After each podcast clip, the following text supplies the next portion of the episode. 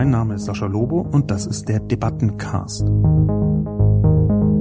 Jeden Mittwoch erscheint meine Kolumne Die Menschmaschine auf Spiegel Online. Die Redaktion sucht mir dann eine Handvoll Kommentare, vor allem aus dem Spiegel Online Forum raus, und hier im Debattencast reagiere ich darauf. Bei Lichte betrachtet haben wir einige schicke Methoden und mathematische Modelle, mehr aber auch nicht. Was bei der ganzen Diskussion einfach übersehen wird, ist, dass Roboter keine Produkte konsumieren. Lobo wird alt. Ein zum Leben ausreichendes Grundeinkommen hätte nämlich eine noch viel weitergehende Wirkung. Von allen Seiten wird immer wieder das Aussterben der Mittelschicht gepredigt, so auch hier. Und wie immer ist es unbegründet. Nach den Prophezeiungen müssten wir alle nur noch prekär beschäftigt sein.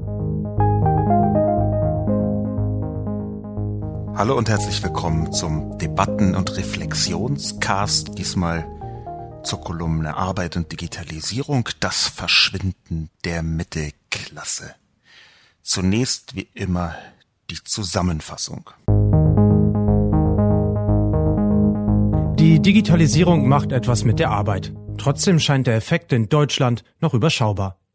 Aber schon bald wird angeblich die Hälfte der arbeitenden Bevölkerung durch Roboter und künstliche Intelligenz ersetzt werden können. Auf dem Weltwirtschaftsgipfel wurde deshalb das bedingungslose Grundeinkommen diskutiert.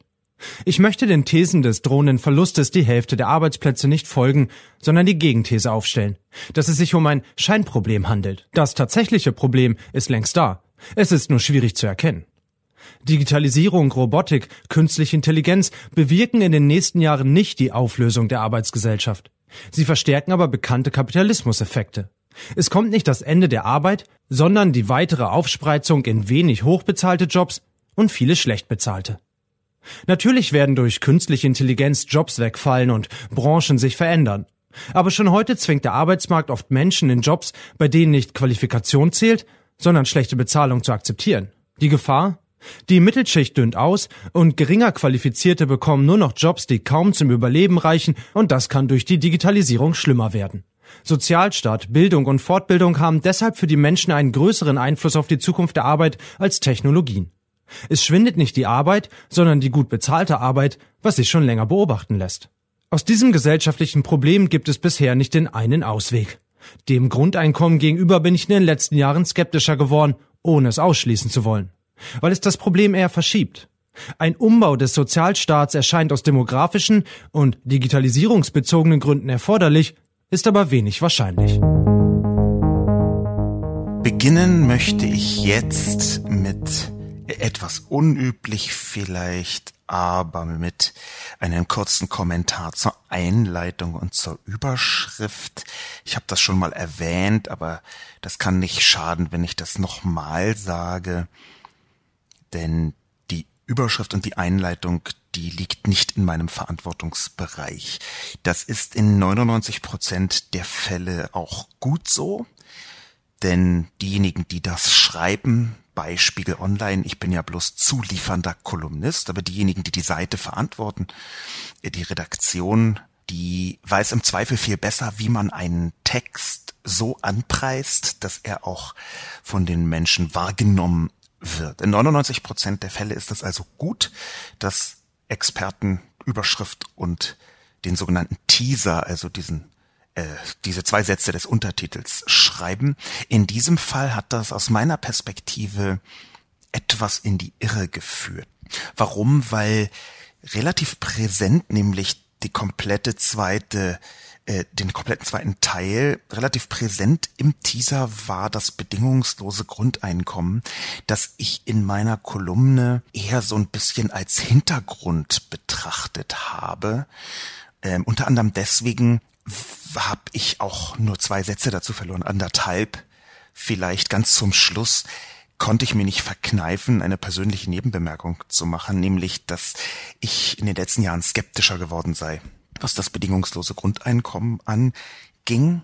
Skeptischer heißt nicht, dass ich es jetzt komplett ablehne. Das heißt nur, dass ich mir verschiedene Argumente angesehen und gehört habe, dass ich verschiedene Experimente in der Zwischenzeit gesehen und bewährt, bewertet habe und dabei bemerken musste, dass einige Annahmen, die ich getroffen habe, so nicht unbedingt haltbar waren. Das heißt, wie gesagt, überhaupt nicht, dass ich ich glaube, dass es trotzdem sinnvoll sein kann. Ich wollte bloß meine Skepsis andeuten und diese Andeutung hat es dann nach oben hin geschafft in den Teaser und es ist interessanterweise, das habe ich schon häufiger bemerkt, bei Texten häufig so, dass der Teaser eine Art Perspektive auf den gesamten Text bewirkt, die Überschrift natürlich auch. Das heißt, man liest den ganzen Text anders, wenn man von Anfang an glaubt, es ginge zentral etwa um das bedingungslose Grundeinkommen. Das ist nicht meine Absicht gewesen, aber ich habe wieder mal gesehen, dass dieses Thema bedingungslose Grundeinkommen mit von vielen Leuten so eng mit der Digitalisierung verknüpft wird, dass ich demnächst, jetzt, jetzt nicht in den nächsten zwei Wochen, aber demnächst dann doch vielleicht mal eine eigene Kolumne darüber schreibe. Denn das beschäftigt sehr viele Menschen auf sehr vielen Ebenen. Es wird von immer mehr unterschiedlichen, doch sehr unterschiedlichen äh, ähm, politischen Sphären adoptiert. Ich würde vermuten, dass die Anti-Hartz-IV-Bewegung in Deutschland und der Siemens-Vorstandsvorsitzende jetzt politisch nicht unbedingt wahnsinnig viele Gemeinsamkeiten mitbringen was Sozialstaat angeht. Das wäre so eine oberflächliche These, vielleicht auch ein bisschen zu platt vermutet. Aber wenn beide trotzdem versuchen, das bedingungslose Grundeinkommen mit hineinzubringen, dann zeigt sich, ja ganz offenbar ist das Konzept dahinter so breit gefächert, dass man sehr viel präziser sagen muss, was genau man eigentlich meint. Das einfach nur zur Einführung und dann hinüber in den Debatten, Kommentar und Reflexionsteil. Beginnen möchte ich heute mit zwei Twitter-Wortmeldungen. Ich freue mich immer sehr, wenn Fachleute sich zu Wort melden zu meinen Kolumnen. Ich versuche, meinen Kolumnen so zu schreiben, dass zwar äh, so viele Menschen wie möglich die verstehen können, dass sie aber trotzdem auch für Fachleute einen Mehrwert mitbringen. Das gelingt mir natürlich nicht immer, aber ich versuche darauf hinzuarbeiten. In diesem Fall haben sich äh, zwei Personen auf Twitter zu Wort gemeldet, die genau in diesem Bereich, den ich adressiert habe, länger schon forschen.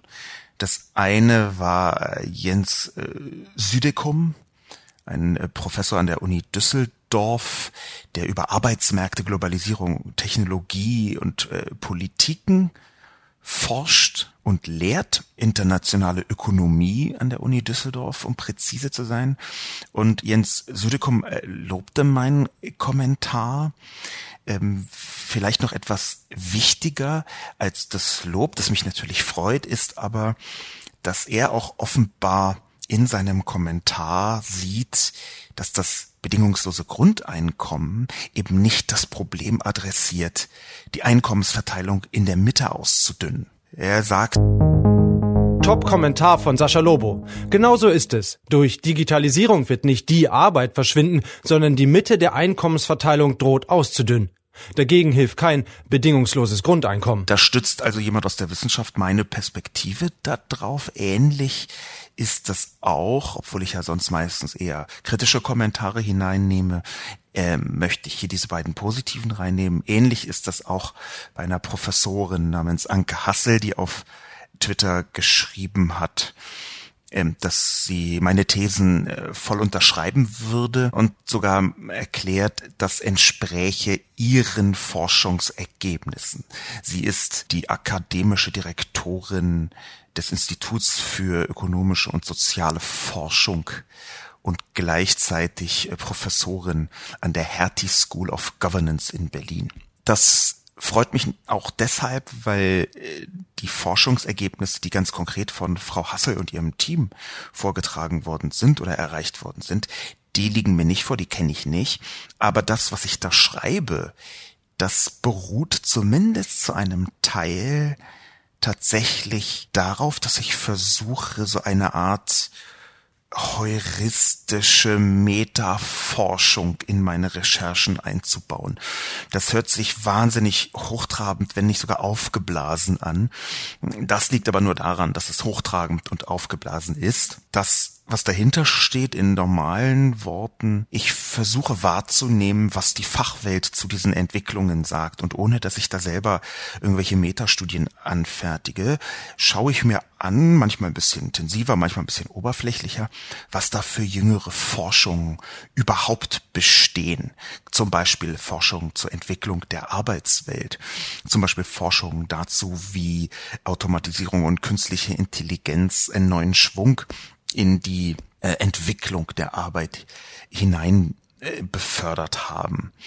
Insofern freue ich mich, dass da mein Sensorium ein bisschen bestätigt worden ist, wo mein Sensorium nicht so richtig funktioniert hat, um es mal vorsichtig zu sagen, war bei der Darstellung, warum ich diese These habe, warum ich nicht sage, wie viele andere, die Jobs brechen alle weg, sondern die Mitte dünnt sich aus. Das muss ich jedenfalls annehmen, dass es mir nicht gelungen ist, das ausreichend deutlich zu machen, weil vergleichsweise viele Kommentare genau das vermisst haben, beziehungsweise so kommentiert haben, als hätte ich das so nicht geschrieben. Ein paar der folgenden Kommentare gehen auch in diese Richtung.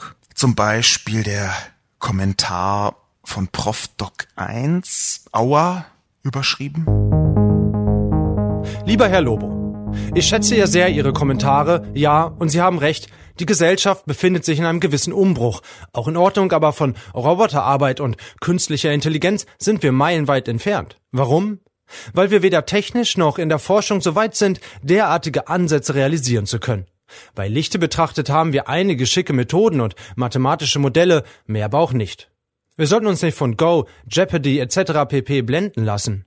All diese Ansätze können eines gut, nämlich eine einzige Sache. All das, was wir haben, ist derzeit zu unflexibel, um Menschen ersetzen zu können. Will auch niemand. Es geht hier doch um humanzentrierte Lösungen. Weshalb ich das schreibe? Raten Sie mal. Ach ja, noch etwas. Haben Sie in letzter Zeit jemanden gehört, der gerufen hat, rettet die Faustkeilindustrie?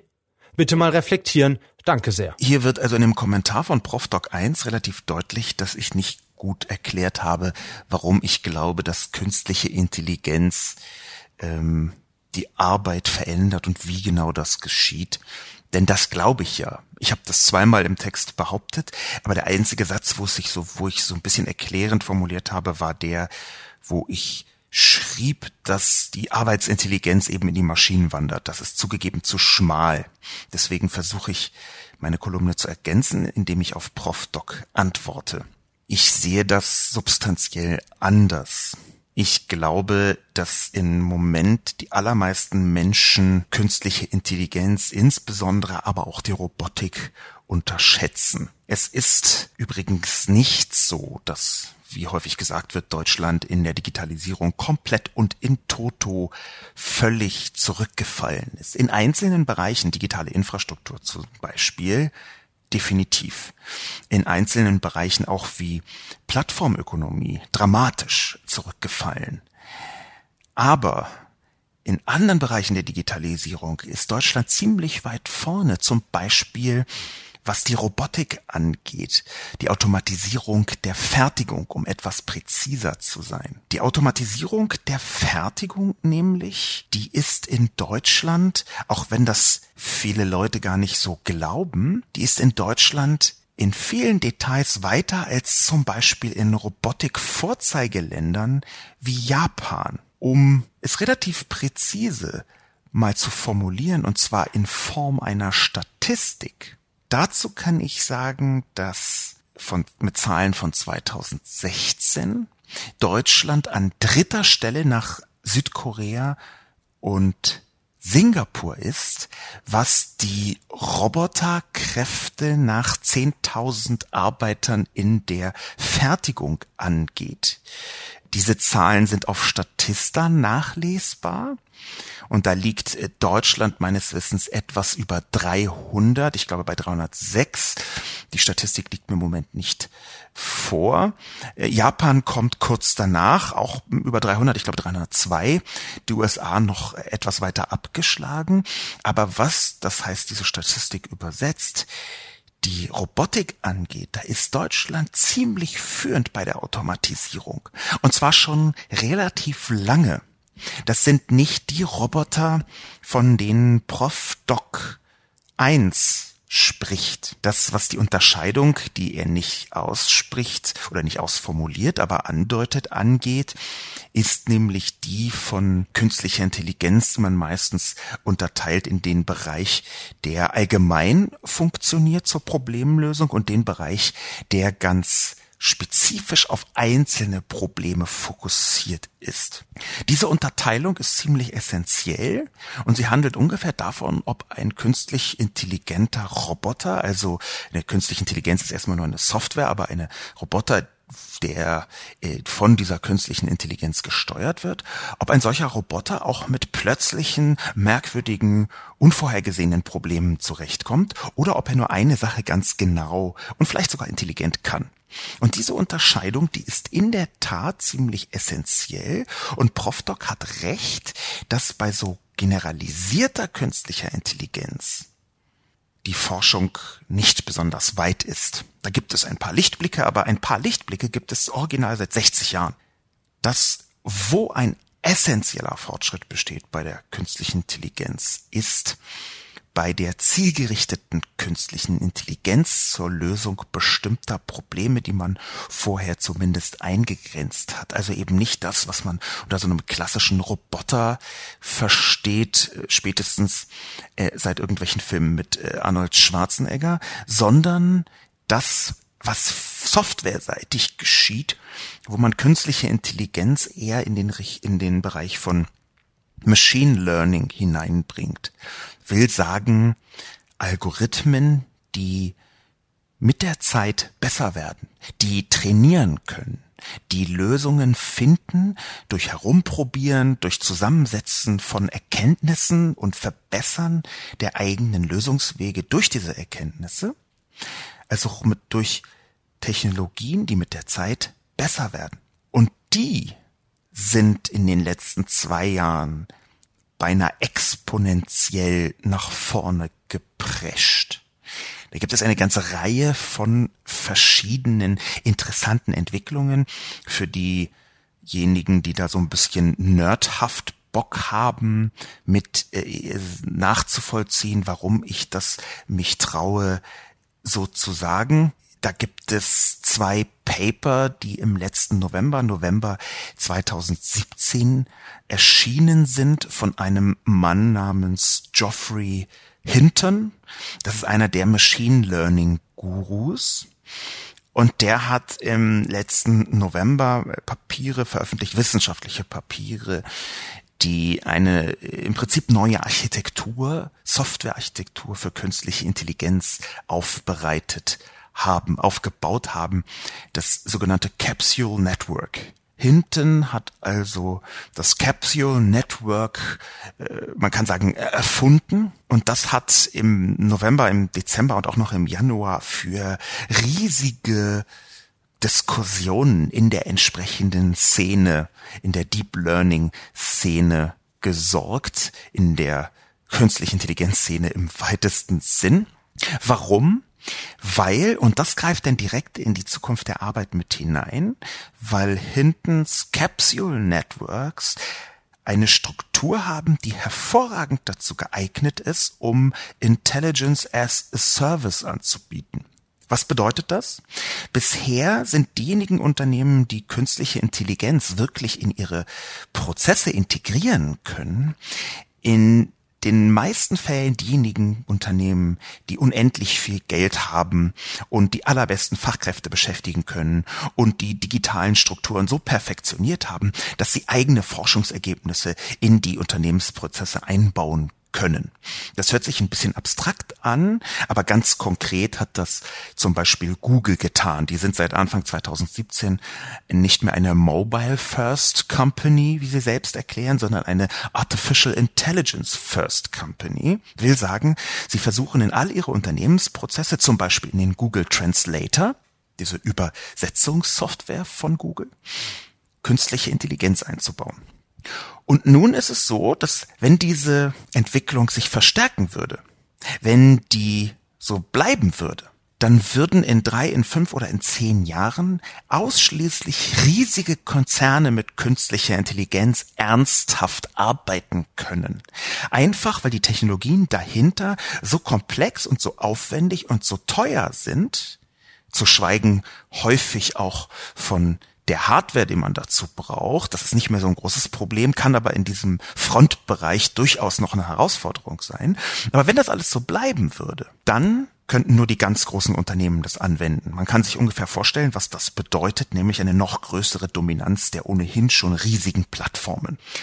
Durch Hintens neue Architektur ist es aber deutlich vereinfacht worden, dass man künstliche Intelligenz so benutzt, dass man gewissermaßen die Problemlösungskapazitäten weiter vermieten kann. Das geschieht in einigen Bereichen schon, das ist aber gar nicht so leicht naheliegenderweise, weil die Software dahinter recht komplex ist. Und was jetzt also gerade eben geschehen ist, im November 2017, ist ein ganz entscheidender Schritt in die Richtung, dass auch ein sauerländischer Mittelständler, der Metallverarbeitung macht mit seinen Maschinen, der Robotik bereits einsetzt seit 15 Jahren und der sehr großartige Margen hat, weil er zum Beispiel Weltmarktführer in irgendeinem Nischenbereich ist, dass ein solcher Mittelständler künstliche Intelligenz einsetzen könnte zu vertretbaren Preisen. Auf diesem Weg sind wir ziemlich weit vorangekommen, unter anderem, nicht nur, aber unter anderem genau durch diese Capsule Networks und diesen kleinen Ausflug ein bisschen in die Nerd-Ecke. Wollte ich deswegen unternehmen, weil ich glaube, dass es genau so kommen wird, dass wir vergleichsweise schnell, ehe wir uns das richtig versehen, Mechanismen wie künstliche Intelligenz integriert werden haben in bereits bestehende Unternehmensprozesse. Und dadurch ergibt sich genau das, was ich angesprochen habe in meiner Kolumne, nämlich einige wenige super hoch bezahlte Leute, zum Beispiel diejenigen, die mit künstlicher Intelligenz umgehen können, und sehr viel mehr etwas schlechter bezahlte Leute. Platt formuliert, wenn man einen High-End-Steuerungsroboter hat, der eine Fertigung hervorragend hinbekommt, und zwar ein Roboter, der trotzdem noch, und das ist die Regel, bis zu einem bestimmten Punkt von Menschen bedient werden muss.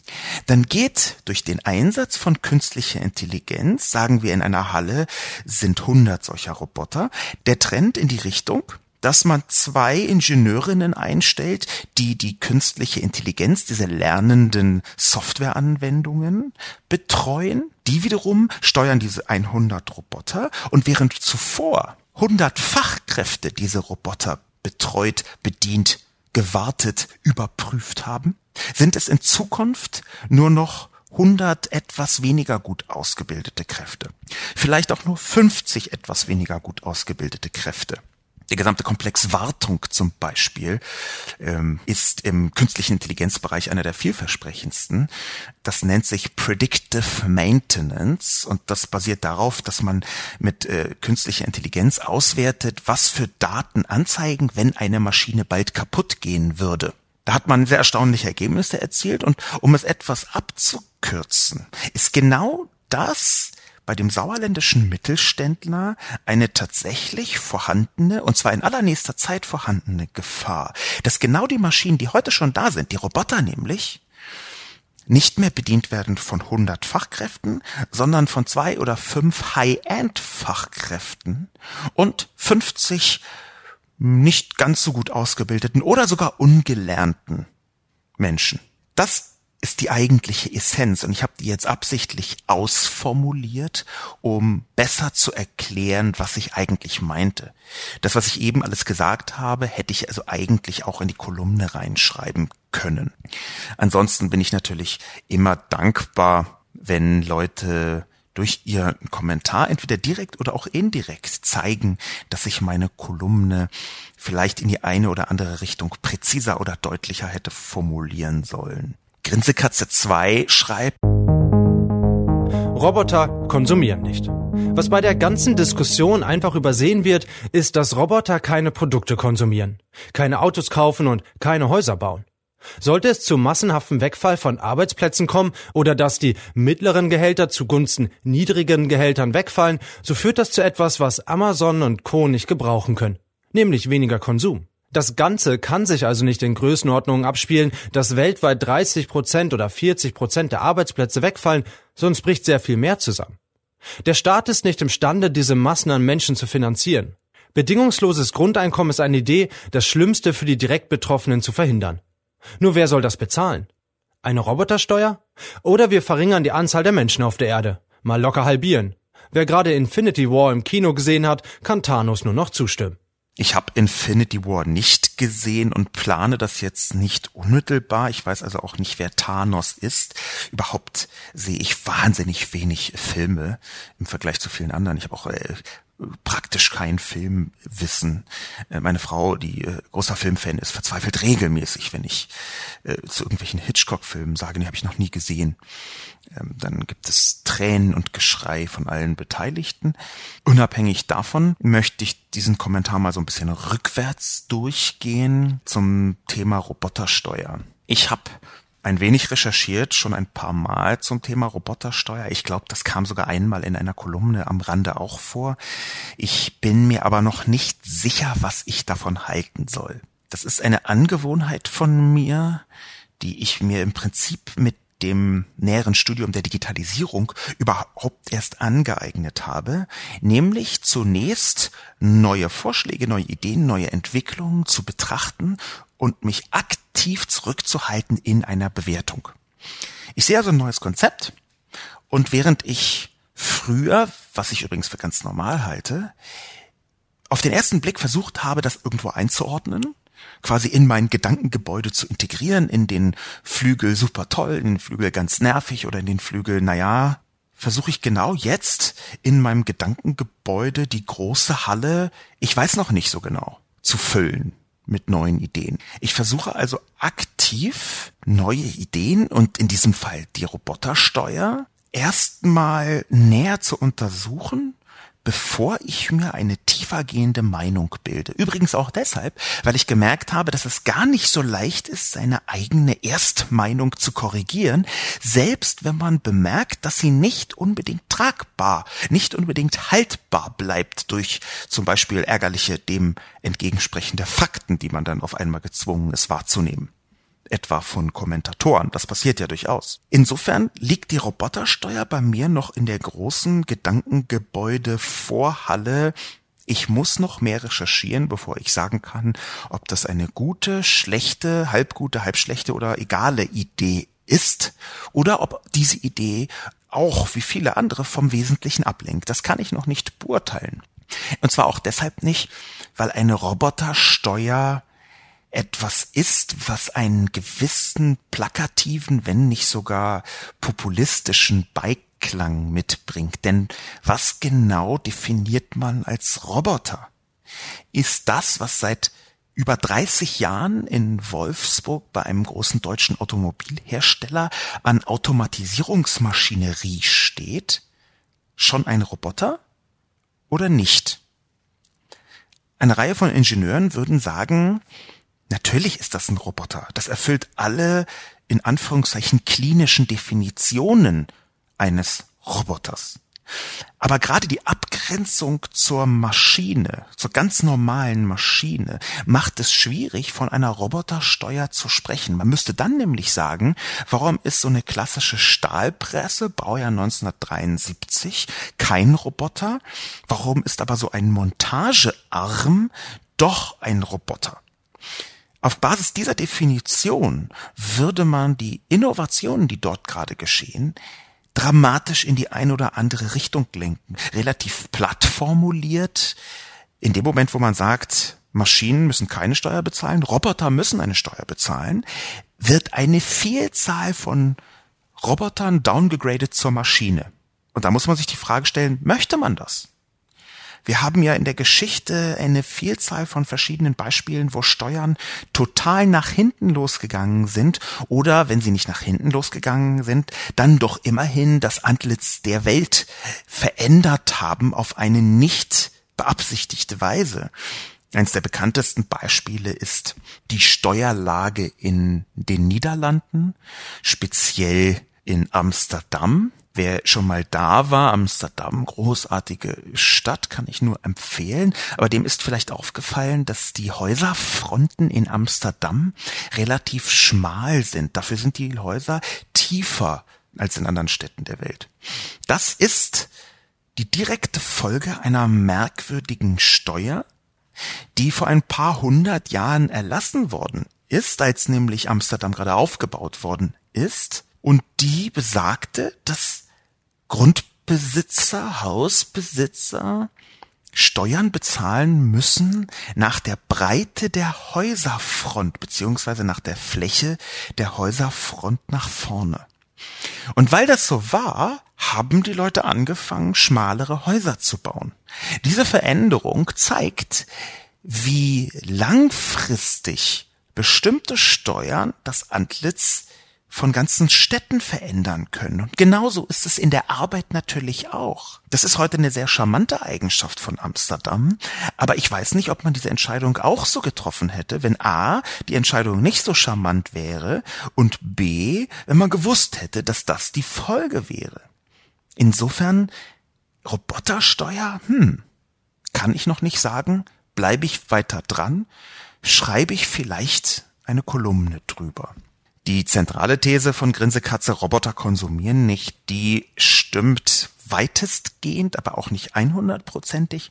Natürlich konsumieren Roboter nicht im klassischen Sinn, aber Roboter haben schon eine Art von, äh, sagen wir mal, äh, Verwertungskette hinter sich, wo äh, Folge Konsum durch Roboter stattfindet. Am plattesten natürlich einfach die Energie, die da dran hängt. Insofern ist das nicht eins zu eins so zu betrachten. Die Tendenz stimmt aber schon. Es ist ein großer Unterschied, ob eine Person Geld bekommt, weil sie, Marx ist ja gerade 200 Jahre alt geworden, einen Mehrwert erwirtschaftet für ein Unternehmen und einen Teil dieses Mehrwerts in Form eines Gehalts ausgeschüttet bekommt oder in Form eines Lohnes, oder ob ein Roboter das tut. Und diese Unterscheidung, die hängt natürlich ganz klar zusammen mit einer der wichtigsten Messgrößen in der Wirtschaft überhaupt, nämlich dem äh, Konsum selbst, dem Inlands-, Binnenkonsum, äh, was äh, in ganz vielen Fällen der wichtigste Markt für viele Unternehmen ist. Das bedeutet, wenn ein Unternehmen zu viel roboterisiert, zu viel automatisiert, dann kann es in der Tat sich selbst ein großes Bein stellen, weil weniger Leute vorhanden sind, die sich die zu verkaufenden Produkte auch leisten können. Das muss man natürlich auf einer größeren Ebene betrachten, aber die Tendenz stimmt. Und das ist ein Problem. Es ist allerdings ein Problem, was aus meiner Sicht so eng mit der Entwicklung der Arbeit verknüpft ist, dass es gar nicht mehr auftaucht. Will sagen, wenn überhaupt erst das Problem daraus entstünde, dass Roboter nicht konsumieren, dann wäre viel früher schon genau das Problem, dass zu wenig Leute Arbeit haben und deswegen kaum überleben kommen in Gang. Ich mache mir eher Sorgen um die Leute als darum, dass der Konsum von den in Anführungszeichen in ihrer Arbeitskraft überflüssig gewordenen Menschen zurückgeht. Ein bisschen eine Prioritätenfrage. Mensch 0817 hat geschrieben, Grundeinkommen weiterdenken. Ich bin, was das bedingungslose Grundeinkommen angeht, nicht ganz so pessimistisch. Allerdings glaube ich, dass man dazu weiterdenken muss, als derzeit oft zu lesen oder hören ist, also weiter als bis zu der Frage, wie hoch dieses Grundeinkommen sein könnte oder sollte und woher das Geld dazu kommt. Ein zum Leben ausreichendes Grundeinkommen hätte nämlich eine noch viel weitergehende Wirkung. Es würde ganz fundamental die Bemessung der Löhne und Gehälter ändern. Heute orientiert sich diese an der Höhe der potenziell mit der Arbeit erzielbaren Gewinne. Daher haben Ingenieure und Entwickler ein hohes, Altenpfleger hingegen ein überschaubares Einkommen. Und genau das wird sich dann ändern. Es wird auch weiterhin Ingenieure geben, die diesen Job gut und gerne tun. Aber es wird nicht mehr nötig sein, relativ hohe Gehälter zahlen zu müssen. Die Jobs aber, die heute als Problemfälle häufiger diskutiert werden, also beispielsweise Lehrer, Erzieher, Pflegekräfte, aber auch Müllmänner, einfache Handwerker oder Friseure, die werden damit einem sehr viel höheren Gehalt als heute belohnt, wenn man so will, gelockt werden müssen. weil den Job sonst keiner mehr macht. Es wird aus meiner Sicht dahin kommen, dass die Jobs, die gesellschaftlich notwendig sind, gut bezahlt und damit auch angesehen sind. Wir brauchen Pädagogen und Pflegekräfte, aber ob eine Million oder zwei Millionen Ingenieure an der nächsten Mobilfunkgeneration arbeiten, ist relativ belanglos. Ich frage mich nur, wie sehr wir vorher als Gesellschaft leiden müssen, bis sich diese Erkenntnis durchsetzt. Der Kommentar von Mensch 0817 ist zweigeteilt. Der erste Teil bezieht sich darauf, das Grundeinkommen weiterzudenken. Das kann ich äh, unterstützen, auch wenn ich sagen muss, dass es schon sehr viele Leute gibt, die genau das tun.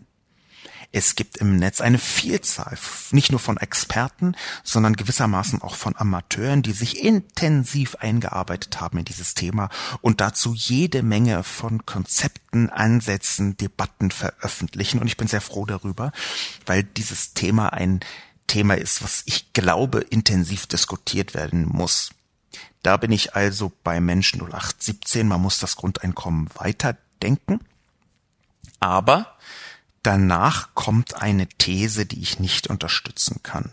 Nämlich die These, ein Grundeinkommen würde dazu führen, dass endlich Pflegekräfte, Erzieher oder Lehrer viel Geld verdienen und Ingenieure wenig. Das halte ich vorsichtig gesagt für eine vergleichsweise mutige These, denn ich glaube nicht, dass ein bedingungsloses Grundeinkommen, was alle bekommen, den Arbeitsmarkt so sehr von seinen heutigen Bedingungen abkoppelt. Man kann das auch daran erkennen, dass eine These, die Mensch 0817 eingebaut hat, schon heute nicht stimmt, nämlich die These, die viele, viele Menschen generell annehmen, die aber nicht stimmt, dass der Arbeitsmarkt nach Angebot und Nachfrage geregelt werden würde. Das ist implizit in diesem Job vorhanden, das ist aber nicht wahr. Wir haben ein dramatisches Problem bei den Pflegekräften. Und zwar schon länger. Dieses Problem ist so groß, dass man in Deutschland von einer mindestens sechs, wahrscheinlich eher siebenstelligen Zahl von fehlenden Pflegekräften ausgehen muss. Es gibt da von äh, berufener Seite unterschiedliche Definitionen. Aber wir können uns jederzeit, glaube ich, quer durch die Bank einigen, dass es eine sechsstellige Zahl von Menschen ist, die in der Pflege gebraucht werden würden. Die Reaktion darauf, dass ganz offensichtlich dringend Menschen gebraucht werden, die dort arbeiten, ist aber eben nicht die klassische Reaktion des Marktes, nämlich die Angebote, die Jobangebote einfach höher zu dotieren. Das wäre ja eine ganz normale Folge bei einem Markt. Wenn eine hohe Nachfrage nach einer Leistung, nach einem Produkt ist, dann kann dieses Produkt oder diese Leistung sich erlauben, preisintensiver zu werden, teurer zu werden. Das ist in der Pflege aber nur zu einem kleinen Teil, fast vernachlässigbar kleinen Teil der Fall. Dieser vernachlässigbar kleine Teil bezieht sich in den meisten Fällen auf ähm, High-End-Pflege, das gibt es. Es gibt zum Beispiel in der Onkologie ähm, Fachpflege, die eine Vielzahl von bestimmten Ausbildungszusätzen zu einer normalen Pflegeausbildung braucht, um überhaupt die Menschen dort sinnvoll versorgen zu können. Und da werden heute schon anständige Gelder gezahlt. Aber dafür, dass 300.000 Menschen von jetzt auf hier in der Pflege eingesetzt werden könnten, sind die Löhne in der Pflege immer noch ganz schön scheiße, um es präzise zu sagen. Ich glaube auch, dass dieses Fäkalwort sehr genau das trifft, wie große Teile der Pflege selbst, also der Menschen, die dort arbeiten, das empfinden. Und in vielen Fällen sogar diejenigen, die diese Jobs anbieten. Denn bei der Pflege speziell ist das nicht nur, aber doch auch ein systematisches Problem, ein systemisches äh, Problem mehr, nämlich das von der Pflegeversicherung bis hin zu der Art und Weise, wie man Pflege als gerade noch sinnvolles Dienstleistungsprodukt betrachtet, eine ganze Zahl von Unverschämtheiten eingebaut sind in die Gesundheitssysteme. Was meine ich konkret? Es gibt relativ enge Definitionen davon, wie viel Pflege zum Beispiel eine Person der Pflegestufe 3 am Tag braucht, um als versorgt zu gelten. Und wir reden hier in vielen Fällen von Minuten am Tag. Wir reden also davon, dass Pflege definiert wird als, das sind jetzt ausgedachte Zahlen, ich meine das nur als, als Beispiel, das Pflege definiert wird als, diese Person ist ausreichend gepflegt, wenn dreimal am Tag für sechs Minuten eine Fachkraft nach dem Rechten sieht. Ist ein bisschen vereinfacht, natürlich ist das komplexer, weil wir in Deutschland äh, sind, aber das ist genau diese Richtung. Auf der Ebene ist auch vollkommen klar, warum dieser große Markt, wo viele Menschen gebraucht werden würden, eben keine höheren Preise erzielt, was die Löhne angeht weil das System kaum zulässt, die Leute so viel besser zu bezahlen. Unabhängig davon gibt es in dem Bereich auch viele sehr ärgerliche Arbeitgeber, das darf man nicht verschweigen. Aber wir haben hier ein systemisches Problem. Insofern ist die Grundthese hinter diesem Kommentar falsch. Es reicht nicht, dass eine große Nachfrage nach bestimmten Kräften vorhanden ist, damit die automatisch bezahlt, besser bezahlt werden. Und ebenso wenig ist es in anderen Bereichen automatisch so, dass wenn es ein Überangebot an Leuten gibt, die das tun, dann die Preise sinken. Der Arbeitsmarkt funktioniert einfach anders, nach anderen Kriterien. Und ich fürchte, das muss man mit berücksichtigen bei der Automatisierung. Ich habe genau diesen Satz, der Arbeitsmarkt funktioniert einfach anders, deswegen auch reingeschrieben mit meiner Kolumne. Jet Bundle schreibt Immer das Gleiche. Von allen Seiten wird immer wieder das Aussterben der Mittelschicht gepredigt. So auch hier. Und wie immer ist es unbegründet. Nach den Prophezeiungen müssten wir alle nur noch prekär beschäftigt sein. Fakt ist doch, dass mit jeder technologischen Neuerung der Wohlstand gewachsen ist. Die Arbeit wurde leichter und besser bezahlt. Weggefallen ist schlecht bezahlte Arbeit. Wieso sollte es jetzt anders sein? Wegfallen werden die Jobs in den Callcentern, einfache Computerarbeit und körperliche Arbeit. Aber neue Jobs werden entstehen. Das Einzige ist, dass sich die Neuerungen beschleunigen. Vor 100 Jahren hatte man noch einen Beruf ein Leben lang ausgeübt. Die nächste Generation musste dann den Beruf wechseln. Vor 50 Jahren wurde es schneller und Menschen hatten Jobs verloren, blieben aber dann arbeitslos. Heutzutage muss man darauf vorbereitet sein, etwas Neues zu lernen und sich anzupassen. Jet Bundle hat einen Kommentar geschrieben, der mir sehr viel eher auf Medienberichterstattung reagiert als auf Fakten. Das ist natürlich sein oder ihr gutes Recht das so zu tun. Das Problem ist dann, dass man in der meiner Ansicht nach nicht besonders hochqualitativ geführten Debatte über Arbeit eben auch auf Medien reagiert und nicht auf die Realität. Es ist wahr, dass dieses Aussterben der Mittelschicht seit immer gepredigt wird, beziehungsweise da so ein Begleitgetöse zur Automatisierung darstellt. Die Automatisierung, die ist ja äh, spätestens seit Ende des 19. Jahrhunderts fester Bestandteil von Arbeitsprozessen gewesen, hm, eigentlich sogar noch früher.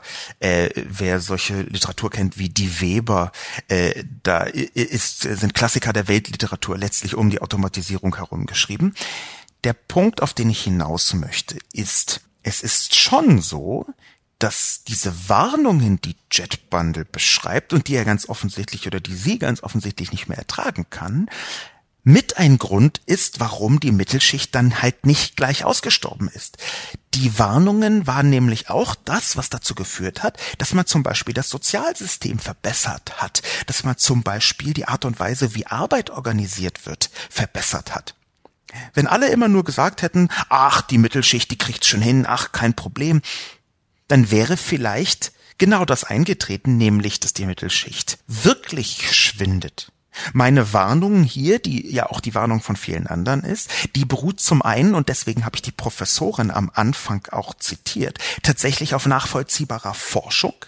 Da gibt es von der Wissenschaft her nachgewiesen eine Spreizung was die Entlohnung angeht. Näheres lese man nach bei Frau Professorin Anke Hassel und ihrem Institut, dem WSI, lässt sich leicht googeln.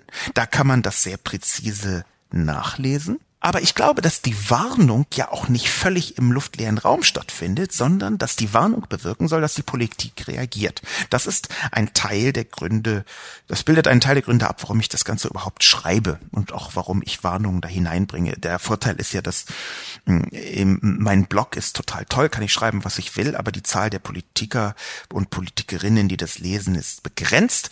Spiegel Online wird von sehr vielen Menschen gelesen, eben auch aus der Politik. Da kann ich mal ein bisschen lauter warnen. Insofern halte ich für einen der Gründe, warum die Mittelschicht noch nicht so klein ist wie auch befürchtet, eben dass Leute schon lange vor mir natürlich gewarnt haben davor, dass es so kommen könnte und dass darauf reagiert worden ist. Was ich zu JetBundle auch sagen muss, ist, Geschwindigkeit ist ein Qualitätskriterium ab einem bestimmten Punkt. JetBundle sagt selbst, das Einzige ist, dass sich die Neuerungen beschleunigen. Aber dass sie sich beschleunigen, das ist halt nicht nur, dass man dann häufiger mal eben zwischendurch was dazulernt. Das ist auch, dass man immer wieder von vorne anfangen muss in bestimmten Bereichen. Durch diese Beschleunigung gibt es Technologien und Nachfolgetechnologien und Nachfolge nach Nachfolgetechnologien in wenigen Jahren. Das heißt aber auch, dass wenn alle neu anfangen müssen, eine Technologie in ihrer Branche zu erlernen, dann fangen alle bei Null an. Und das entwertet automatisch in vielen, nicht in allen, aber in vielen Fällen die Erfahrung. Mit einem schnellen Wechsel wird automatisch der wichtigste Vorteil der älteren Arbeitnehmer unwichtig. Oder zumindest unwichtiger. Denn Erfahrung ist nur dann gut, wenn sie geschieht in Arbeitsprozessen, die heute noch relevant sind. Wenn es neue Arbeitsprozesse sind, dann kann man sich seine Erfahrung in die Haare schmieren. Wir haben das ein paar Mal schon gesehen. In der Medienlandschaft war das häufiger so, als Digitalisierung zum Beispiel beim Radio, sagen wir mal, äh, Tonbänder abgelöst hat durch Dateien. Dann waren auf einmal diejenigen, die im, am Tonband fantastische Beherrschung der Technologien hinbekommen haben durch langjährige Erfahrung, die waren Leute, die von vorne anfangen mussten, wie alle anderen auch, und ihre langjährige Erfahrung war kein Vorteil mehr. Wenn man sich dann auch noch überlegt, dass zu einer sozialen Gesellschaft auch gehört, dass ältere Menschen mehr Geld verdienen können, zum Beispiel weil sie Familien zu ernähren haben, als sehr viel jüngere Menschen. Wenn man sich das also auch noch überlegt, dann kommt man darauf, dass sich daraus schon ein Problem ergeben kann, allein aus der Geschwindigkeit. Was aber wieder stimmt bei JetBundle ist natürlich, dass man immer wieder etwas Neues lernen muss. Ich würde sogar sagen, man muss lernen zu lernen. Lifelong Learning war über Jahrzehnte ein völlig unerträglicher Quatschbegriff. Hätte ich jetzt beinahe gesagt, so schlimm war es nicht, aber er war so ein bisschen äh, hohl geworden als Phrase. Er ist inzwischen Realität. Man kann, wenn man heute in bestimmten Bereichen der Wirtschaft angestellt ist, dort arbeitet, nur überhaupt dann seinen Job machen, wenn man ständig dazulernt. Als Abschlusskommentar möchte ich einen kritischen Kommentar anbringen von Adi. Lobo wird alt. Vermutlich verdient er inzwischen auch einfach zu viel, um noch teilen zu wollen. Eine wichtige Frage hat er einfach nicht gestellt, wohl um sie nicht beantworten zu müssen. Ist es denn gut, dass es immer mehr Geringverdiener und einige wenige Ultrareiche gibt und kaum noch einen Mittelstand? Klare Antwort? Nein, ist es nicht.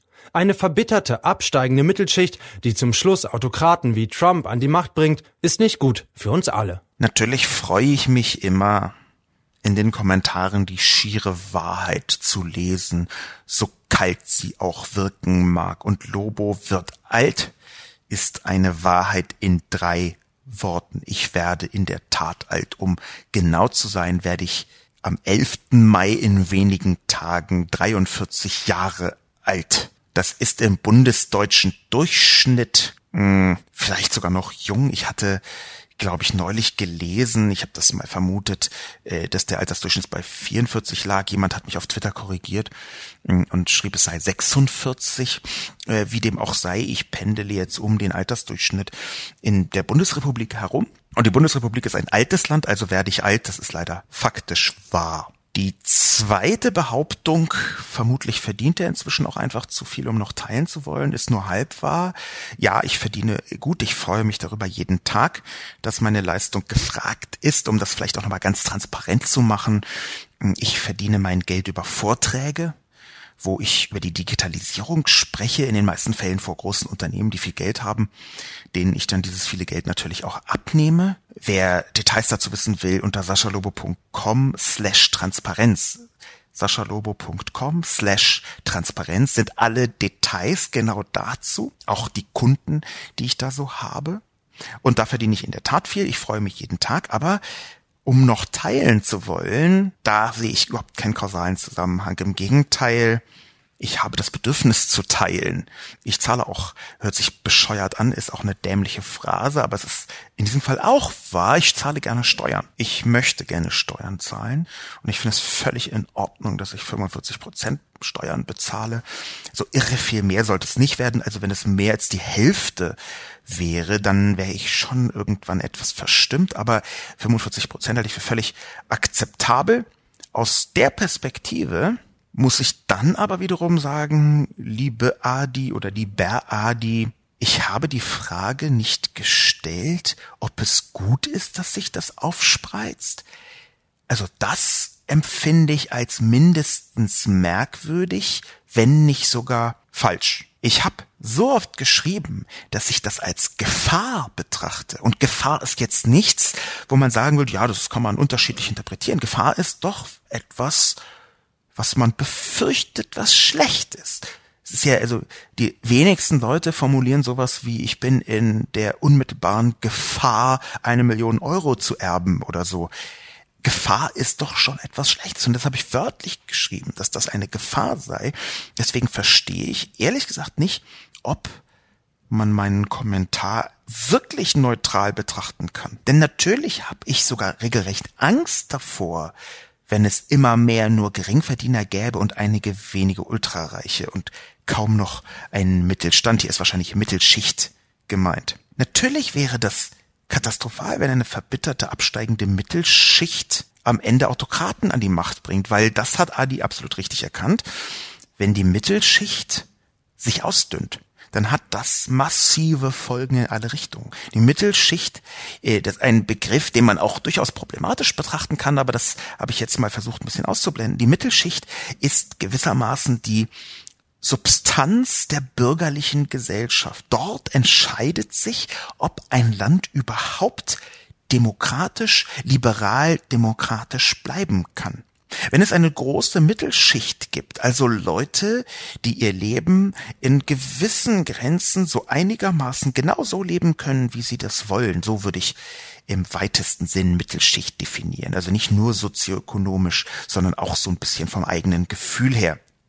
Wenn es ausreichend viele Leute davon gibt, dann ist eine liberale Demokratie stabil. Wenn es davon zu wenig Menschen gibt, dann kann sie in der Tat abrutschen. Und natürlich ist die Wahl von Trump auch eine Antwort darauf, nicht nur auf einen bestimmten Rassismus in den Köpfen vor allem weißer Männer in den Vereinigten Staaten, sondern auch auf eine Abstiegsangst in den Vereinigten Staaten.